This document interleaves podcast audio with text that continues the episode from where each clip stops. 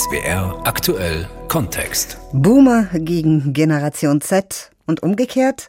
Tatsache scheint, dass die Babyboomer-Generation bei den um die Jahrtausendwende Geborenen nicht besonders gut ankommt. Boomer ist ja das Wort Buh drin, ausbuhen weil sie nämlich allmählich alt sind, viel zu viele und eigentlich nur noch eine Belastung, demografisch, politisch und für das Klima sowieso.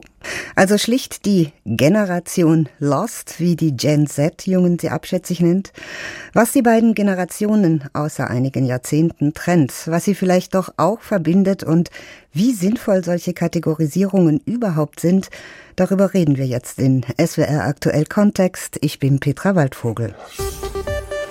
Wir Menschen wollen gern alles und jeden einer bestimmten Kategorie zuordnen. Schublade auf, rein, Schublade zu und gut so. Was aber sagt ein Geburtsjahr eigentlich über den Menschen aus? Sind wirklich alle Babyboomer gleich oder sich doch zumindest in vielem sehr ähnlich und finden alle Jane Sattler die Boomer wirklich so ätzend?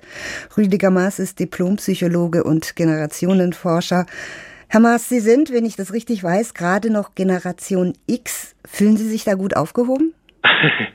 Naja, man muss dazu sagen, dass diese Einteilung populärwissenschaftliche Einteilungen sind und so wie Sie ja eingangs auch gesagt haben, so die Schubladisieren und Pauschalieren so ganz einfach ist es dann doch nicht.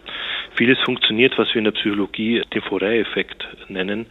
Danach, also wenn etwas positiv offen geschrieben ist, erkennen sich irgendwie alle Menschen wieder. Zum Beispiel, wenn ich jetzt sagen würde, Sie hören gern Lob, wissen aber, dass Kritik wichtig ist, weil sie das vorwärts bringt. Würden Sie sich wiedererkennen, aber eben 90 Prozent der anderen Menschen auch. Damit haben wir nichts gewonnen. Was wir untersuchen vom Institut für Generationenforschung, sind die verschiedenen Erlebniswelten, die die Menschen mitgenommen haben. Und da sehen Sie, dass die Unterschiede zu Generation X und Babyboomer und auch teilweise zu dieser sogenannten Generation Y sehr stark verschwimmen. Wir merken auch im Ankreuzverhalten, dass wir da eigentlich gar keine richtige Generation ausmachen können. Wir sehen aber Unterschiede sehr wohl in dieser, was populärwissenschaftlich Generation Z genannt wird. Da sehen wir Unterschiede im Angriffsverhalten, ein Homogenisieren der Streuung, also die Streuung ist immer dichter, das heißt also wir haben geringere Ausreißer nach oben und unten und ein Angleichen der Geschlechter, das können wir tatsächlich belegen. Dann schauen wir uns diese beiden Generationen Typen doch mal genauer an. Die Boomer, das ist so, wenn man es grob rechnet, so Anfang 50er bis Ende 60er Jahre. Es wird manchmal unterschiedlich eingeteilt. Aber wie sind die Boomer, egal wo man sie nun genau platziert? Was macht sie aus? Naja, kurz, es wird unterschiedlich eingeteilt, weil es eben kein wissenschaftliches Konzept dahinter gibt. Also was die ausmacht, ist quasi an dem Ende, man sagt immer 65 bis 68, weil ab, ab 68, 69 die Pille eben eingeführt worden ist und ab dann gab es eben keine großen Geburtenzahlen mehr. Und also diese Generation ist groß geworden mit sehr vielen Menschen plötzlich. Nach dem Zweiten Weltkrieg gab es eben plötzlich sehr viele. Es gab überfüllte Klassenzimmer, überfüllte Studiengänge. Es waren eben sehr viele gleichzeitig da. Und das war so ein Stück, die Kindheit und Jugend war eben geprägt eben von dem, dass es eben sehr viele Gleichaltrige gibt. Und die heutigen jungen Menschen, diese sogenannte Generation Z, sind einfach viel weniger. Also es sind zum Beispiel zu meiner Generation 4,6 Millionen Menschen weniger. Dadurch auch ein, ein, viel größerer Fokus in vielen Bereichen. Politisch können sie sehr wenig ausrichten, nur eben viele ältere Menschen noch viel besetzen. Und auf dem Arbeitsmarkt schaut es komplett umgekehrt aus. Das heißt, es gibt einfach viel mehr Lehrstellen als Bewerber und ich kann mir quasi einen Arbeitsplatz aussuchen. Dadurch trete ich auch ganz anders in die Arbeitswelt ein, als die Boomer eingetreten sind. Damals ungefähr haben sich 30 bis 40 Menschen auf eine Stelle beworben. Das heißt, ich ging ganz anders mit dieser Arbeitsstelle um, war vielleicht dankbar, wenn ich die Stelle bekommen habe. Heute schaut es genau umgekehrt aus. Das heißt, der Eintritt in die Arbeit ist ein anderer und dadurch auch eine andere Erfahrungswelt, die ihm vorhanden ist. Und das hatten die anderen Generationen dazwischen, hatten war es ein bisschen ähnlicher wie bei der Generation der Babyboom. Das hört sich ja jetzt fast so an, als wäre die Generation Z, also die um die Jahrtausendwende geborenen, am besseren Ende. Die selbst aber sehen das deutlich anders. Das hat unser Reporter Stefan Schlegel in Freiburg erfahren, als er ein paar von ihnen gefragt hat. Was denken Sie über die Boomer? Boomer, ist ja das Wort Buh drin, ausbuhen. Die jetzt langsam alt werden und wahrscheinlich das Rentensystem belasten. Aber die Boomer-Generation vor zehn Jahren oder 20 Jahren hat das bestimmt eine ganz andere Konnotation. Das sprach für Aufstieg und Chancengleichheit und halt einfach diesen Optimismus, den man vielleicht heutzutage nicht mehr so sehr spürt. Sind Sie da neidisch ein bisschen, dass Sie nicht so einen Optimismus vielleicht haben dürfen? Irgendwie schon. Also ich denke, früher war es halt doch leichter. Mein Vater hat sich gleich äh, nach dem ersten Geld verdienen ein Auto gekauft, konnte wenig Miete zahlen und so ohne Probleme mit BAföG studieren und mehrmals im Jahr mit dem Auto in Urlaub gefahren, ohne sich Gedanken zu machen. So, das, also das kann ich nicht mehr so. Ich mache das zum Teil auch, aber ich, also nicht ohne mir Gedanken zu machen auf jeden Fall. Durften halt so ihr Leben leben, wie es ist und wir kommen jetzt irgendwie als junge Generation daher und müssen sozusagen ausbaden. So denke ich manchmal schon, ist aber vielleicht auch ein bisschen sehr, ja, Schubladendenken. Ja, klingt nicht besonders nett, Herr Maas, oder? Auch wenn das Schubladendenken das ein bisschen einschränkt.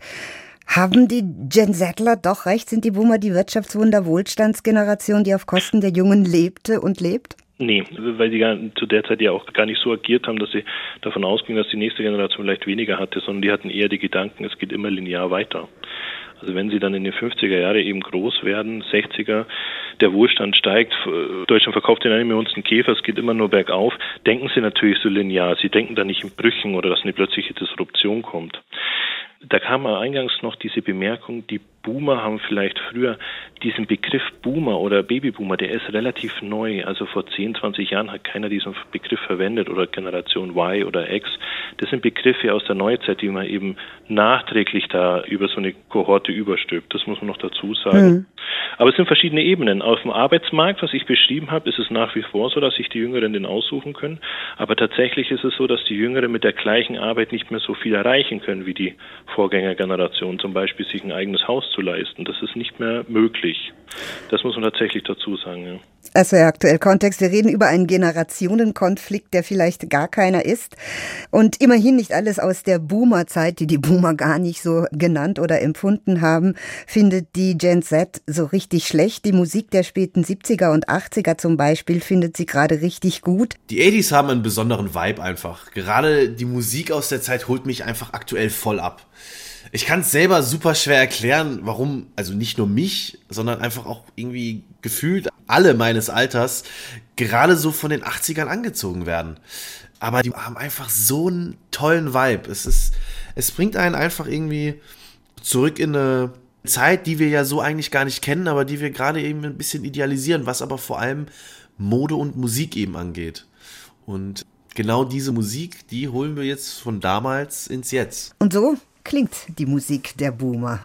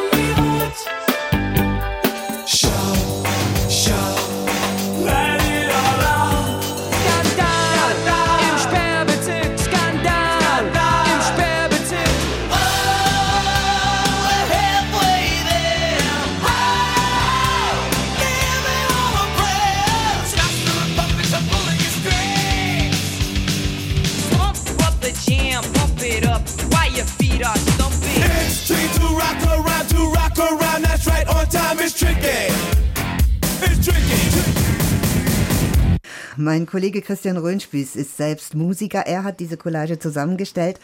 Christian, das Lebensgefühl, dieser ganz besondere Vibe, ist es das, was die Boomer-Musik der 70er und 80er Jahre bei der Gen Z so angesagt macht? Das kann ich mir sehr gut vorstellen. Denn wenn wir jetzt mal die Geburtsjahrgänge, wenn wir es mit denen mal nicht ganz so genau nehmen, dann kann man sagen, die Babyboomer haben im Grunde die spannendste Zeit der Popmusik erlebt. Angefangen vom Rock'n'Roll eines Elvis Presley oder eines Little Richard. Dann kamen die 60er Jahre mit den Beatles, mit den Rolling Stones. Parallel dazu die Soul-Musik, die sich da entwickelt hat. Dann in den 70er Jahren Hard Rock von Bands wie Deep Purple oder Led Zeppelin. Dann gab es auch Progressive Rock von Yes oder Genesis in ihren Anfängen. Aber es gab eben auch in den 70er Jahren die Disco-Zeit und es gab den Punk. Und wenn man dann auf die 80er Jahre schaut, da ging es weiter mit New Wave. Elektronik hat äh, viel mehr eine Rolle gespielt in der Musik. In Deutschland gab es die neue deutsche Welle. Dann hatte Mitte der 80er Jahre der Hard Rock eine Hochzeit. Gleichzeitig gab es aber auch Rap bzw. Hip-Hop, der sich in den 80er Jahren entwickelt hat. Und wenn man dann auch noch auf die elektronische Tanzmusik schaut, also Techno und House, das war die zweite Hälfte der 80er Jahre.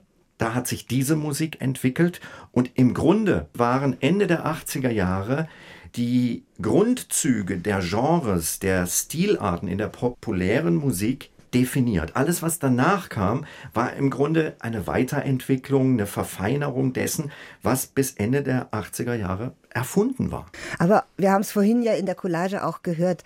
Das waren ganz unterschiedliche Songs, ganz unterschiedliche Stile. Würdest du die trotzdem alle in einen Topf werfen, also in den Boomer-Musiktopf?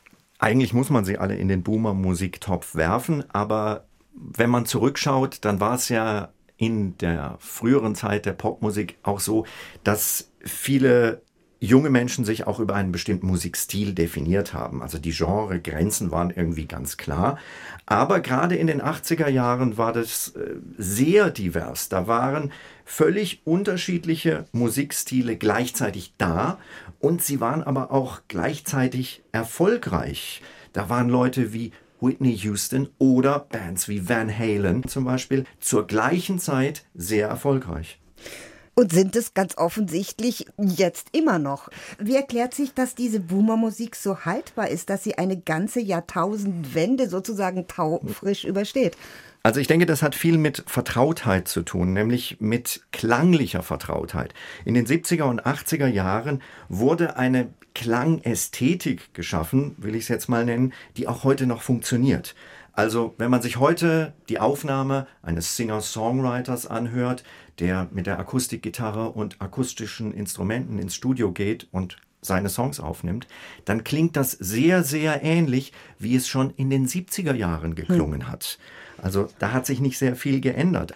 Und dann Songs aus dieser Zeit, klassische Popsongs, die tauchen immer wieder im modernen Kontext auf. Also sie werden in Videospielen verwendet oder sie werden in Serien verwendet.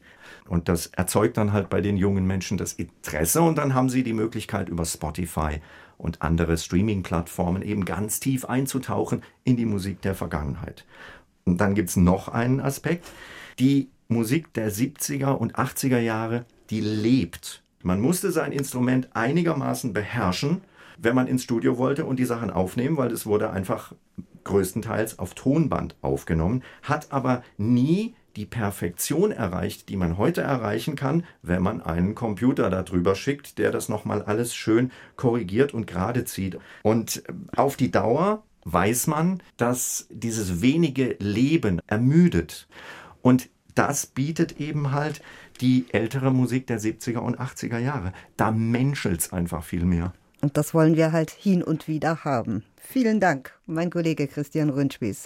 Boomer-Musik kommt an, weil sie einfach zeitlos großartig ist. Viel weiter reicht die Sympathie bei der Gen Z aber selten. Stattdessen. Okay, Boomer. Tja, die Phrase ging 2019 als Meme weltweit viral als Reaktion auf die Einfallslosigkeit der in Politik, Wirtschaft und Gesellschaft dominierenden Boomer-Generation, zum Beispiel auf die Finanzkrise, vor allem aber auch auf die wachsende Bedrohung durch den Klimawandel. In der New York Times wurde im Herbst später ein Artikel populär.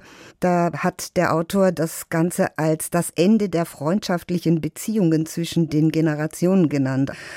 Herr Maas, Sie als Generationenforscher, sehen Sie das auch so? Generationenkonflikt statt Generationenvertrag? Also ich sehe da eigentlich eher, beim Konflikt müssen die auf einer gleichen Ebene sprechen. Also es muss etwas zusammenbreien, dass wir aneinander vorbeisprechen. Also mittlerweile haben wir viele Dinge, die die Jüngeren völlig anders bewerten und sehen als die Älteren. Und dass mir dieser Konflikt an Stellen sogar auch fehlt. Den wollen die Medien immer gern herbeireden, aber im Endeffekt sprechen beide auf so unterschiedlichen Ebenen, dass die sich gar nicht treffen. Wir sehen es auch immer wieder in unseren Umfragen, dass eigentlich alt und jung das Gleiche wollen, aber auf unterschiedlichen ja, Ebenen kommunizieren und dann eben dieser Konflikt gar nicht äh, zum Konflikt kommt. Weil sie über die jeweiligen Köpfe hinwegreden? Na, weil sie gegenseitig gar kein Verständnis mehr haben. Also die Jungen sind ja komplett in einer digital äh, sozialisierten Welt groß geworden und dadurch denken auch viele ja auch in digital sozialisierten Lösungen, während die Älteren eher in einer analog geprägten Welt sind. Und wir haben viele Dinge, die mittlerweile inkommensurabel sind, gar nicht mehr übersetzbar, weil Ältere tatsächlich einen ganz anderen Denkansatz haben wie Jüngere. Und das, das matcht eben nicht mehr. Wir haben mhm. tatsächlich eine andere Welt, wie eben die Welt, die die Boomer sozusagen geprägt hat.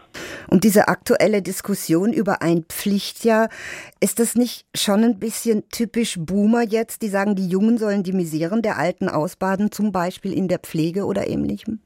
Ja, die Frage ist, ob dieses Jahr tatsächlich so einen großen Einfluss haben würde, dass wir da dann wieder ein gemeinsames Verständnis für haben. Und es ist auch ein bisschen reaktionär. Also genau das ist das, was das die Jüngeren vorwerfen. Das ist dann wieder eine Idee, die schon mal da war. Es ist eine alte Idee. Es kommt nichts Neues. Es kommt keine Weiterentwicklung.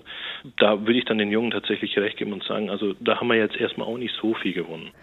Und das haben diese Jungen unserem Reporter Stefan Schlegel in Freiburg gesagt. Ich probiere das auch bei meinen Eltern schon, dass ich versuche, irgendwie die darauf aufmerksam zu machen. Aber es ist dann oft so dieses Abtun, ach ja, bei uns gab es ja auch Krisen. Es ist halt ein großer gesellschaftlicher Wandel, der gerade so stattfindet. Und das, was passiert gerade, das passiert relativ schnell und es ist für den einen oder anderen vielleicht auch ein bisschen zu schnell. Fällt Ihnen auch was Nettes ein über die Boomer? Dass sie auf jeden Fall an diesem ganzen Wachstum, von dem wir jetzt auch profitieren, unter anderem beigetragen haben. Was machen Sie aus dieser Mischung aus Wut ja. und Dankbarkeit? Also ich fände es wichtig, dass mehr junge Leute im Bundestag vertreten werden, um einfach diese Gesellschaft mehr abzubilden. Dadurch, dass es so eine große Generation ist, haben sie halt zu starken politischen Einfluss irgendwo. Wenn ihr nicht wollt, dass ihr Vorschriften bekommt, was den Klimawandel angeht, dann will ich nicht wissen, was die Leute erleben müssen, wenn der Klimawandel uns was vorschreibt. Es klingt alles in allem wenig versöhnlich zwischen Boomern und Generation Z.